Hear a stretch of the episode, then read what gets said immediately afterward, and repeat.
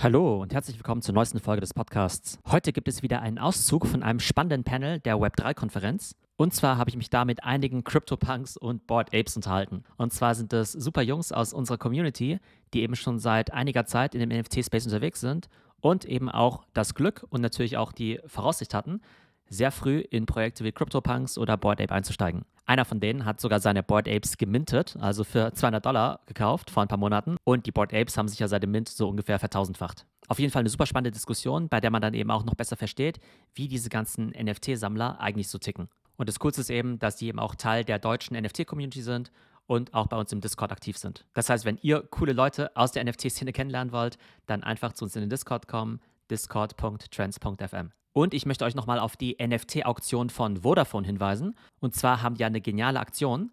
Und zwar versteigern sie die erste SMS der Welt als NFT. Und das Ganze kommt einem guten Zweck zugute, nämlich dem UN-Flüchtlingshilfswerk UNHCR. Und warum findet die Auktion gerade jetzt statt? Es ist nämlich so, dass die erste SMS der Welt im Jahr 1992 über das Vodafone-Netz versendet wurde und der Text damals war Merry Christmas. Und pünktlich zu Weihnachten soll das Ganze jetzt eben als NFT versteigert werden. Und der glückliche Gewinner der Auktion bekommt eben eine animierte Version des Original-Kommunikationsprotokolls als NFT. Und diese Sequenz kann man dann eben auch in so einem digitalen Bilderrahmen wiedergeben. Man bekommt natürlich noch ein Certificate of Authenticity und noch einige weitere spannende Benefits. Und das Wichtigste natürlich, man ersteigert damit ein echtes Stück Technologiegeschichte, ist durch das NFT der alleinige Eigentümer. Und das Beste ist eben, dass das Ganze für einen guten Zweck ist. Also die Auktion ist am 21.12. bereits und dafür soll natürlich so viel Geld wie möglich erlöst werden. Das bedeutet also, wenn ihr selbst in der Lage seid, einen höheren Betrag für dieses NFT zu bieten, dann solltet ihr es auf jeden Fall tun. Aber auch wenn ihr selbst nicht mitsteigern solltet, dann erzählt auf jeden Fall anderen Leuten von der Aktion, damit möglichst viele von der Aktion erfahren. Und vielleicht hört dann ja eben auch der perfekte Käufer von dieser Aktion und er steigert das Ganze und dadurch würde natürlich auch mehr Geld für Charity zusammenkommen. Alle Links zu dieser NFT Charity Auktion findet ihr in den Show Notes. So, und jetzt geht's weiter mit unserem Panel von der Web3, mein Gespräch mit den CryptoPunks und Board Apes. Viel Spaß damit. Und zwar geht es jetzt um NFT-Communities und zwar vor allem um CryptoPunks und auch Board Apes. Das sind natürlich die großen Themen in der NFT-Branche. Also mein Bezug dazu ist zumindest, dass ähm, ich habe mir CryptoPunks und Board Apes natürlich auch sehr, sehr genau angeschaut. Ich glaube, ich habe mir schon zig Stunden lang die verschiedenen Trades und Frisuren und Haarfarben von sowohl Punks als auch Apes eben angeschaut. Ich habe sogar eine kurze Zeit lang einen Ape besessen. Jetzt im Augenblick leider kein Ape-Inhaber. Seitdem ist der Preis, glaube ich, um 50 Prozent oder so gestiegen, äh, allein in den letzten Wochen. Und bei CryptoPunks, äh, da war ich damals auch mal kurz davor und habe es dann damals in meiner NFT-Anfangszeit noch nicht äh, übers Herz gebracht. Und dann sind die Preise irgendwie zu den Moon gegangen, wie man so schön sagt. Und heute haben wir Leute dabei, die das besser und geschickter gemacht haben, die zum Teil schon richtig early mit dabei sind bei diesen ganzen Projekten wie CryptoPunks und Board Apes. Und genau, mit denen wollen wir auch darüber sprechen, wie das eigentlich so ist, solche Dinger zu haben, zu sammeln, wie die sie darauf gekommen sind, auch wie sie das kommerzielle Potenzial von diesen Projekten sehen. Ne, Gerade nach dem, was wir jetzt auch mit Adidas und so gesehen haben, ob das jetzt einfach so ein Preview ist ähm, auf das, was jetzt eben kommt mit großen äh, Kooperationen. Und wir sehen ja auch schon, wir haben hier ja äh, Board Ape Hoodies, wir haben hier CryptoPunk-Avatare äh, und äh, Florian ganz äh, in Real Life hier dabei. Genau, aber da möchte ich gerne vorstellen, also Florian, Tang und äh, Holo Rollnick, also Roman, schön, dass ihr mit dabei seid. Genau, fangen wir doch mal mit äh, Board Ape Hoodie an. Tang, äh, erzähl doch mal, wie lange bist du schon bei den Affen mit dabei, bei den Board Apes? Ja, ich war tatsächlich, ähm, also erstmal Hallo an alle, freue mich heute hier sein zu können. Ähm, tatsächlich äh, habe ich äh, die Affen gemintet. Das heißt, ich war einer der ersten, die im Prinzip in die Kollektion eingestiegen sind exakt zu sagen, die Nummer 581 von 10.000. Ähm, das war in der Nacht um 2 Uhr, habe ich mich einfach entschieden, ähm, zwei Affen zu minden. Ich meine, damals hatte ein Affe 280 Dollar gekostet. Und für mich war das dann auch so, ich bin am nächsten, also in der Nacht noch zu meiner Frau gegangen und meinte, hey Baby, ich glaube, ich habe jetzt einfach mal 600 äh, Dollar verbrannt, weil in derselben Nacht, nachdem ich gemintet habe, gab es dann schon auf dem Sekundärmarkt die äh, Affen für einen günstigeren Einstiegspreis als der Mintpreis. Das heißt, es war natürlich überhaupt nicht abzusehen, in welche Richtung die Affen gehen. Die Founder waren natürlich auch anonym. Das heißt, man weiß natürlich auch nicht, äh, steckt da wirklich was dahinter? Halten die ihre Roadmap ein? Also es war eigentlich ein ganz großer Gamble. Und ich meine, wenn man heute jemand sagt, hey, ich habe mir ein Affenbild gekauft, ich meine, das hatte ich auch damals sehr, sehr vielen Freunden erzählt, die haben mich alle für verrückt gehalten. Ich habe gesagt, hey, spannende Geschichte. Die nächsten Tage ist der Floorpreis, also Mintpreis war 008 Ethereum damals, hat nicht sofort ausgemintet, das ging also die ganze Nacht. Und am nächsten Tag war man dann schon bei 0,2 Ethereum. dann 03, 04, 05, 06. Und äh, dann hat mein Nachbar angefangen, über seine Kreditkarte dann richtig Affen einzukaufen. Und das hat bei mir zu der sogenannten FOMO geführt, die Fear of Missing Out. Äh, so habe ich dann im Prinzip auch weitere Affen gekauft, gemeinsam mit ihm dann auch teilweise. Und wie man es halt so kennt aus dem Kryptobereich und Co., die Volatilität hat natürlich dann, ist dann voll zum Einsatz gekommen und der ganze Markt ging dann erstmal runter. Das heißt, äh, plötzlich sind wir von 0,6 dann wieder auf 0,3, 0,2 und dann hat man halt teilweise doch 70 bis 80 Prozent seines Invests dann auch verloren. Und das war zu dem Punkt, wo wir jetzt heute sind, Floor 50 Ethereum, war es schon eine sehr große Berg- und Talfahrt auch. Also es war jetzt alles nicht so einfach, aber die Affen delivern und es macht auch echt Spaß, Teil der Community zu sein. Vielleicht kurz zur Einordnung. Der billigste Affe heute kostet 250 genau. 50 ETH oder 230.000 Dollar. Ja, 230.000 Dollar kostet so gesehen der am wenigsten seltene, hässlichste Affe, den es gibt.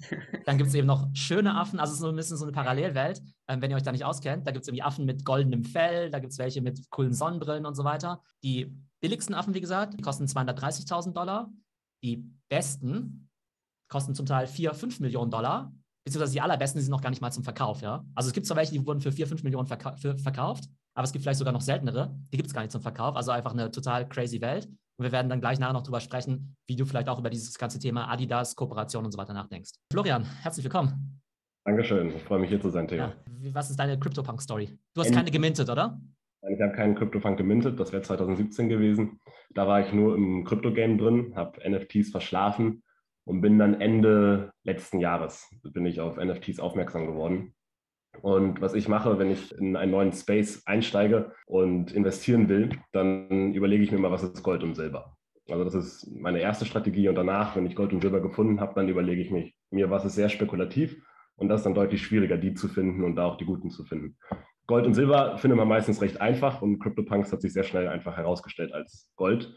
Silber war ein bisschen schwieriger. Wo ich mir aber nicht sicher war, ist, oder vielleicht noch zur Definition, was ist Gold? Bei Rohstoffen ist Gold obviously Gold. Bei Kryptowährungen ist Gold Bitcoin. Gold bedeutet für mich, das ist das Projekt, was die ganze Industrie repräsentiert.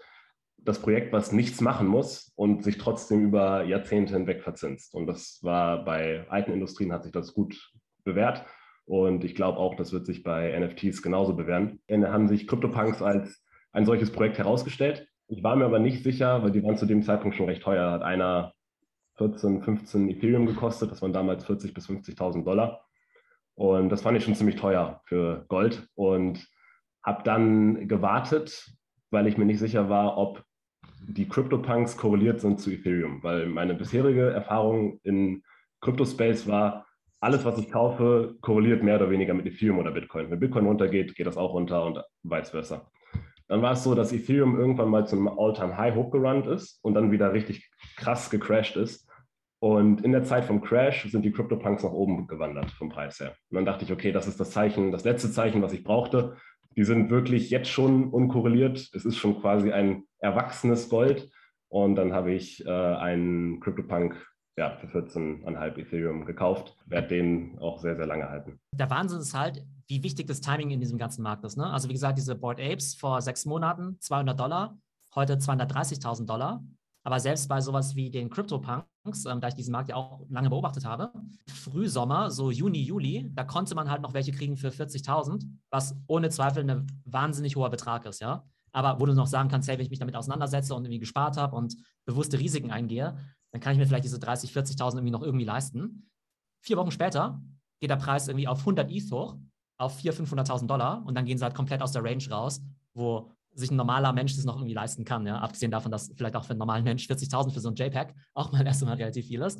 Ähm, aber das hat echt eine wahnsinnige Dynamik. Das heißt, da muss man natürlich einerseits ein gutes Näschen haben, aber es ist auch einfach wahnsinnig viel Glück dabei, äh, dass man da eben das richtige Timing erwischt. Und vielleicht auch zeigen, wenn du jetzt an dem Abend, wo du die ge gemintet hast, ja, einfach auf einer Party bist oder keine Ahnung, schlecht geschlafen hast oder irgendwie gepennt hast oder sowas, dann verpasst du vielleicht einfach diesen Mint und dann läuft alles ganz anders, ne? Ja, es ist äh, definitiv eine verrückte Welt. Also Ich habe mir lange überlegt, wann ich meinen Eltern erzähle, dass ich Affenbilder gekauft habe für 600 Dollar, ja. die jetzt einiges mehr wert sind. Und es macht schon ein bisschen was mit einem, ähm, vor allem jetzt gerade vor ein paar Monaten. Es gibt halt immer wieder Angebote auf die NFTs, die man einfach annehmen kann. Das heißt, äh, da hat man halt teilweise dann vor ein paar Monaten hatte ich ein Angebot noch für 50.000 für ein Bild, das ich für 200 Dollar im Prinzip äh, geholt habe oder 280 Dollar. Da dann eine Entscheidung zu treffen, ich nehme die 50.000 nicht, ist eigentlich total verrückt. Man hat halt ständig die Angebote. Ich meine, jetzt sind wir bei einem Floor von ähm, 50 Ethereum, wie wir gerade gesprochen haben. Die Angebote auf die Affen liegen dann halt im Minimum jetzt bei 43 Ethereum. Das heißt, man muss einfach nur, wenn man liquide Mittel haben will, auf Akzeptieren klicken und in dem Moment geht der Affe in das andere Wallet und das Ethereum dann in seinen eigenen Geldbeutel. Also da auch relativ simpel. Aber ich denke auch, ähm, ähnlich wie Flo, dass sich da noch sehr, sehr viel tun wird, gerade in Bezug auf die Roadmaps, ähm, die geplant sind ähm, von den BYC-Gründern. Ich bin auch der Meinung, da sehr, sehr lange noch äh, zu halten. Aber es ist halt auch das Verrückte an OpenSea und diesen ganzen Smart Contracts und der Blockchain, dass du halt so eine krasse Transaktion mit einem Knopfdruck machen kannst. Ne? Also auf der einen Seite beschweren wir uns immer über die Gas-Fees. Ja klar, ist irgendwie teuer. Aber verkauf mal ein richtiges Kunstwerk mit Gutachter, mit Anwalt, mit Notar. Also von daher finde ich eigentlich eine sehr, sehr coole Technologie und sehr coole Marketplaces. Polo Rollnick, wie man ja schon in einem Avatar sieht, äh, bist du ja auch mit den Punks verbandelt. Du hast ja Punks und Affen, oder? Genau, also ich habe Punks und einen Affen. Also Punks äh, Plural. Punks, Punks Plural, Plural ja. Affen einen. Genau. Und zwar ist bei mir die Story ein bisschen anders. Ich komme ja ursprünglich aus dem Bereich Augmented Reality, Virtual Reality, deswegen der Virtual Reality Punk. Und ich beschale meine Frau dauernd mit Innovationen. Also die kann das nicht mehr hören, weil ich bin seit sechs, sieben Jahren in dem Bereich und die hört die ganze Zeit von mir, ja, das ist cool, das ist neu, das ist cool, das ist neu, das wird sich durchsetzen, dies wird sich durchsetzen, die Firma, die Aktie, d -d -d -d -d. und als ich ihr dann von NFTs erzählt habe, habe ich sie auch drei Monate Dauer Bescheid, ja, das ist das Projekt, und das ist cool und das wird sich durchsetzen. Hat sie dann einmal gesagt, okay, hat auf den Tisch geschlagen, hat gesagt, okay, jetzt hörst du aber auf und kaufst endlich welche. Dieser Punk ist tatsächlich auch mein erster NFT gewesen. Den haben wir gemeinsam irgendwie ausgesucht, weil ich habe einen Bart auf, habe zwar keine Glatze, aber vielleicht kommt das noch mit der Zeit. Und Virtual Reality passt eh ganz gut zu mir. Und dann habe ich gesagt, okay, da muss es sein. Sind wir sehr agil auch in das äh, Thema eingestiegen, dass fast das gesamte Aktienportfolio aufgelöst und alles eigentlich in JPEGs investiert. Also von echten Blue-Chip-Unternehmen in Blue-Chip-JPEGs. Sag mal, so Finanztransaktionen, die sozusagen jetzt in dieser Welt ja stattfinden. Also die meisten von uns haben ja so einen richtigen Job, ne? mit dem wir irgendwie Euros verdienen. Dann haben die meisten von uns angefangen, damit irgendwann Bitcoin zu kaufen haben dann gesagt, Mensch, ich finde diese NFTs ganz spannend, ähm, jetzt muss ich meine Bitcoin in Ethereum tauschen und fürs Ethereum kaufe ich mir jetzt irgendwie äh, entweder direkt irgendwie JPEGs oder noch irgendwelche Zwischendinger, um an irgendwelchen Drops teilnehmen zu können. Aber dass du gleich mit dem ähm, Punk angefangen hast, ist ja schon mal ein ganz guter, äh, ja, ganz nices äh, Ding zum Einstieg. Jetzt ist ja bei dir so, du sagst ja, du arbeitest ja auch in dem Bereich. Das heißt, das ist ja durchaus jetzt auch stark auch mit deiner beruflichen Identität verbunden, oder? Genau, also das Thema vor allem Metaverse, was wir sehr im vorigen Talk gehört haben, das ist das Thema, womit ich mich eigentlich seit sieben Jahren beschäftige, hauptberuflich mit dem Thema Virtual Reality, Augmented Reality. Deswegen sind für mich digitale, virtuelle Identitäten und virtuelle Assets, virtuelle Gegenstände eigentlich ganz natürlich. Also das war für mich jetzt kein Umbruch in meinem Kopf, sondern ich habe die gesehen, habe gesagt, ja, macht Sinn, habe ich darauf gewartet, kaufe ich, weil das absolut nachvollziehbar war weil ich mich ja eben damit beschäftige. Ich habe eine ganz spannende Statistik rausgezogen äh, heute. Und zwar, es wurden 2020 in Deutschland 77 Bugattis zugelassen. Und Bugatti ist ja das Top-Fahrzeug überhaupt. Äh, ein besseres Fahrzeug kann man sich gar nicht kaufen, auch wenn man wollen würde kein Neufahrzeug auf jeden Fall. Also es gibt ja Oldtimer, die sind noch wertvoller, aber nichtsdestotrotz. Nach meiner Recherche gibt es, glaube ich, in Deutschland zwischen 8 und 12 CryptoPunk-Holder. Das heißt, wir haben um die 77 neu zugelassene Bugattis, was ein exklusiver Kreis ist, und 8 bis 12 CryptoPunk-Owner. Das ist das Netzwerk und das ist die Verbindung und die Community, indem man sich auch einkauft. Mhm. Mm, auch in Bezug nehmend auf den Punk Discord, wo man dann auch exklusiv nur was posten und mitschreiben und kommunizieren kann, wenn man einen Punk besitzt. Es ist schon ziemlich crazy. Wenn man sich das mal durch den Kopf gehen lässt. Genau, das sind dann wieder diese, diese Token-Gated äh, Communities, über die wir vorhin gesprochen haben. Florian, äh, Stichwort Community. Du warst jetzt ja kürzlich in New York zur äh, NFT NYC. Da haben wir ja zum Teil auch hier eben ja, Bilder gesehen, wie dann genau auf Madison Avenue die krassen Billboards eben waren mit äh, CryptoPunks und Apes und so weiter. Du hast uns ja auch in den Discord mal ein Bild geschickt mit dir und Gary Vee. Erzähl doch mal, was da so der Vibe war während diesem Event. So, der Vibe war voll mit Neugierde, voll mit Energie und die Leute waren einfach richtig hyped. Und man kann sich so vorstellen, es ist eine, eine Nerd-Community, aber jetzt nicht Nerd im klassischen Sinne, sondern es ist einfach so ein kleiner Space, wo man sich als Besitzer und Investor oder Creator sehr, sehr viel mit beschäftigt. Aber im Umfeld hat man selten Leute, die das äh, verstehen oder auch verstehen wollen oder die auch wirklich einfach nicht Interesse daran haben, was ich denen auch nicht übel nehme, weil ganz ehrlich, ich hätte auch keinen Bock, wenn ich nicht drin wäre, mich jeden Tag über JPEGs zu unterhalten. So, und dann ist man in New York und da sind auf einmal alle auf einem Haufen. Und es waren, glaube ich, boah, 5000 Teilnehmer und wirklich jeden, den ich über Twitter kennengelernt habe vorher, der war da. Und das war wirklich eine sehr schöne Energie und ein sehr offener Austausch. Was mir besonders gefallen hat, war die Offenheit, die da geherrscht hat. Also es, jeder hat dem Erfolg des anderen gegönnt so Geschichten von, von Tan, der äh, Board Apes gemintet hat. Das wurde da zelebriert, auch wenn man es selber nicht geschafft hat. Und das war eine sehr supportive Culture. Und eine andere Sache, die mir da nochmal wirklich aufgefallen ist, ich finde generell grundsätzlich Gleichheit und Diversität super wichtig. Ich finde aber, man muss unterscheiden zwischen Gleichheit im Ergebnis und Gleichheit in der Chance. Sehr oft sehe ich, dass es viel darauf geprescht wird, Gleichheit im Ergebnis zu erzeugen. Und ich bin eher auf der Seite, ich will Chancengleichheit. Ich will Chancengleichheit und dann und dann geht's los. Dann setzt sich der durch, der sich durchsetzen möchte, der mit den, den meisten Skills, mit der meisten Arbeit. Ich sehe NFTs als weitere Technologie, die das enabled. Vor 20 Jahren musstest du weiß sein, brauchtest reiche Eltern, äh, musstest bei Harvard studiert haben, um es irgendwie zu schaffen. Dann kam das Internet, da wird es deutlich einfacher. Dann kamen Apps auf dem Internet, Instagram, YouTube, all solche Sachen. Das wird noch einfacher. Und jetzt haben wir digitale Rarität im Internet, ermöglichen es jetzt auch Künstlern, aber noch ganz vielen anderen kreativen Leuten, sich zu expressen und auch gleichzeitig daran was zu verdienen. Und genau diese Diversität, die wir jetzt ins Internet gebracht haben, habe ich auch in NFT NYC gesehen. Also zum Beispiel 30 Prozent, 35 Prozent der Leute da waren, waren Frauen. Wenn ich ganz ehrlich bin, von den Top fünf Leuten, die ich da kennengelernt habe, waren zwei davon Frauen.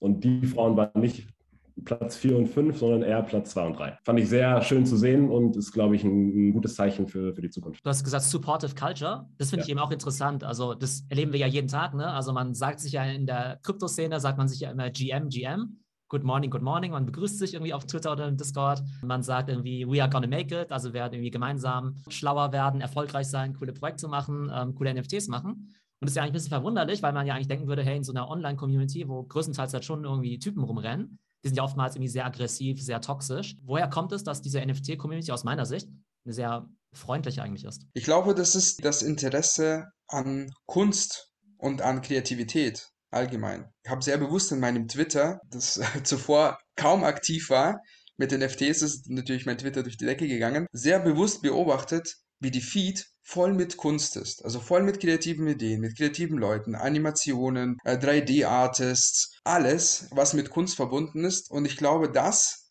einigt uns unter anderem auch, weil wir permanent schöne kreative Sachen anschauen, die uns das Mindset einfach erweitern, die wir zuvor noch nie gesehen haben. Also ich glaube, es hat einerseits, dass die Leute, glaube ich, alle sehr neugierig sind in dem Space aber man muss ja tatsächlich auch sehr viel kooperieren, um da was auf die Beine zu stellen. Auch wenn es jetzt tatsächlich nur, meinetwegen jetzt ums Spekulieren und ums Investieren geht. Wir haben es jetzt ja gesehen, dass, also in unserer Discord-Gruppe, da gibt es ja Subgruppen, Untergruppen für CryptoPunks, Sport Apes, aber auch ja Clone X und so weiter. Du brauchst ja unheimlich viele Informationen, um da die richtigen Sachen zu kaufen, um am richtigen Drop teilzunehmen und so weiter. Und ich glaube, allein diese Kooperationskultur, dass jeder so ein bisschen Wissen hat, man sich gegenseitig hilft, wie man Wallets eben einrichtet, wie man eben Scams eben umgeht, wo es vielleicht die besten Opportunities gibt. Da gibt es ja niemanden, der jetzt sagt, boah, ich habe jetzt rausgefunden, weil der nächste Job ist, das behalte ich jetzt mal für mich und erzähle es niemandem anderen, sondern sofort, wenn du siehst, hey, es gibt was Neues, so wurde Yatan damals auch wahrscheinlich auf Board Apes äh, aufmerksam, dass irgendjemand gesagt hat, hey, guck dir das Ganze mal an. Also ich glaube, es hat auch so ein Teil von dieser Kooperationskultur, dass man das eben zusammen macht. Vielleicht noch abschließend noch die Frage an Tan, wenn du wieder auf die Board Apes zurückzukommen, gab es ja schon immer so diese Spekulation, Mensch, die sind so iconic, ja. Rapper haben die jetzt als Profilbild, äh, Musiker haben die als Profilbild, Sportler, NBA-Stars. Genau. NBA-Stars, genau. Und jetzt diese Kooperation mit Adidas. Wo siehst du das Ganze hingehen? Also wird es jetzt irgendwie so ein Mega-Franchise oder? Ja, also ich, ich glaube, ähm, wir sind im gesamten NFT-Bereich wirklich noch ganz am Anfang. Ich meine, man muss ja tatsächlich sagen, mit NDA Top Shot und mit Board Ape Yacht Club ging das Ganze so richtig los. Ähm, vielleicht auch noch mal ganz kurz zu dem, was du gesagt hast, euer Discord und Co. Ich meine, wir sind jetzt circa sechs, sieben Monate, nimmt das ganze Thema NFTs ja richtig Fahrt auf. Und nichts ist wichtiger als die Education derzeit, ähm, neue Leute, die in den Markt auch reinkommen, richtig onzuboarden, weil es gibt einfach durch die Masse an neuen Leuten, die jetzt auch reinkommt, äh, natürlich auch sehr viele Scams, denen man sehr gerne verfällt, wo man überhaupt nicht mehr entscheiden kann, ähm, ist es was echtes, was äh, unechtes. Viele verlieren dadurch ihr Geld, auch ähm, das Interesse daran. Und deswegen ist ein Onboarding wie auch bei euch im Discord natürlich elementar und wichtig, ähm, sich da auch richtig einzuarbeiten. Wo sehe ich die Board Apes hingehen? Ähm, man sieht ja jetzt schon, ähm, dass diverse Brands wie Adidas und Co. da Corporations auch aufmachen. Da sind wir natürlich sehr gespannt. Ähm, man redet über Metaverse, weitere Utilities, die auch kommen werden. Es gibt die ersten Affenmodelle in 3D. Ja, wir sind natürlich sehr gespannt, wo das Ganze hingeht. Es äh, gibt sehr viele weitere Kooperationen, die auch angedacht sind. Äh, wir haben jetzt auch äh, eine erste mit einer Uhrenkollektion, die wir im Januar dann launchen, ebenfalls in Cooperation mit äh, Affenhaltern. Und ich glaube, da wird einfach noch sehr, sehr viel mehr kommen. Ich denke, dass BYC zu einer sehr, sehr starken Brand wachsen wird. Also ich war nie ein Fan von äh, Merchandise-Artikeln. Ja, ich habe mir trotzdem mal einen geholt, bin jetzt gerade auf der Blockchains-Messe in Hamburg. Äh, man sieht einfach, man ist so, ah super, dann sehen wir uns nachher, Flo. Klasse. Man sieht einfach, ich laufe da durch die Messe gestern und man ist schon so ein ganz kleiner VIP, würde ich sagen, weil die Leute kommen einfach auf dich zu und sagen, ey, du bist ein Affe, man kommt in Gespräche. Andere Affen trifft man dort auch und ähm, es ist gleich so wie Family. Das ist einfach super bemerkenswert, was die in sechs, sieben Monate da einfach auf die Beine gestellt haben. Ich bin mir relativ sicher, da wird noch sehr, sehr viel mehr kommen. Ein ganz kurzer Kommentar dazu. Board Ape hat sich jetzt ziemlich krass etabliert als, als Silberprojekt. Viel der Entwicklung wurde aber schon vorweggenommen im Preis, also viel vom Potenzial. Ich glaube aber, dass NFT-Technologie die nächste große Mega-Brand hervorbringen wird. Und es ist eigentlich immer so. Harry Potter wurde auf Büchern gemacht, Star Wars auf Filmen, Disney auf animierten Filmen, äh, Marvel basierte auf Comics. Jetzt haben wir die Plattform NFTs. Und jetzt warten wir nur darauf, bis die nächste Megabrand da rauskommt. Und es sieht so aus, als würde Board Ape das genau das schaffen. Eine Sache, die ich, die ein schön interessantes Experiment ist, ist ja, dass Board Apes die IP-Rechte an die Halter vergeben haben, was ziemlich geil ist für Leute wie dich. Da frage ich mich nur, eine Brand besteht ja darin, dass man irgendwie eine klare Positionierung hat und die dann durchkommuniziert. Und wenn ich jetzt aber denke, jeder in der Community hat ein Fractional IP-Recht, dann frage ich mich, ob das jetzt mega krasse Zinseszinseffekte hat, weil jeder quasi die Brand äh, propagiert und jeder auch Interesse an positivem Marketing hat. Oder ob es eher so ist wie ein, wie ein Punkt im Raum, von dem ganz viele Vektoren ausgehen, die sich dann alle zu Null wegcanceln. Aus der Customer-Sicht keiner weiß, wofür steht diese Marke jetzt eigentlich. Und das finde ich interessant zu sehen und da bin ich, bin sehr gespannt auf, wie sich das in den nächsten Monaten entwickeln, Jahren entwickeln wird. Absolut, absolut. Aber ich glaube, das ist halt das Geniale, zu sagen, ich bleibe nicht auf meinen Recht sitzen, sondern gebe sie in die Hand von Entrepreneuren. Und anstatt dass eine Person, die drei Leute oder von die vier Gründer von Board Ape sich darüber Gedanken machen, wie man diese Brand gigantisch groß macht, hoffe ich halt einfach, dass die Leute, die halt in diesen Club einsteigen, sozusagen ihren Teil dazu beitragen, um das einfach zu einem gigantischen Ding zu machen. Und klar kannst du da Bad Actors drin haben, aber wenn du halt eine gute Community pflegst, dann hast du vielleicht irgendwann 5000 Ape-Holder, die vielleicht irgendwie mit die kreativsten Leute im NFT-Space sind, die alle dazu beitragen, dass das eine gigantische Brand wird. Und ich glaube, das ist ein sehr, sehr spannendes äh, Experiment, von dem auch viele Brands lernen können und die vielleicht auch in Zukunft sagen würden, nee, nee, dieses alte Modell wie Sitz auf meinen Rechten, das macht keinen Sinn mehr in dieser neuen Welt, sondern wir müssen da eben gemeinsam so ein Franchise bauen. Alles klar, dann vielen Dank an euch. Dankeschön. Ciao. Danke. Dankeschön. Ciao, ciao. So, das war unser Panel von der Web3 ich im Gespräch mit den CryptoPunks und Board Apes. Auf jeden Fall total spannend zu sehen, wie die Leute so ticken. Aus meiner Sicht total nette, sympathische Jungs, die einfach neugierig in diese NFT-Szene reingestartet sind und da eben auch ziemlich clevere Investments gemacht haben und jetzt eben Teil von diesen spannenden Communities sind. Und ganz wichtig, es gibt ja nicht nur diese exklusiven Communities in der NFT-Szene, wie eben CryptoPunks, Board Apes oder vielleicht auch CloneX. Es gibt da Millionen von Projekten. Man muss auch gar kein NFT kaufen, um Teil von der Community zu sein. Auch wenn ihr schon bereits in unseren Discord reinkommt, dann werdet ihr auf jeden Fall viele nette Leute finden, die sich eben alle gegenseitig unterstützen bei der Reise durchs Web 3. Und am Schluss nochmal der Hinweis auf die Charity-Auktion von Vodafone. Das Ganze wird ja schon nächste Woche am 21.12. versteigert. Also, wenn ihr Interesse daran habt, dann schaut auf die Webseite drauf oder erzählt auch euren Freunden davon. Ich hoffe, es geht euch gut und bis zum nächsten Mal.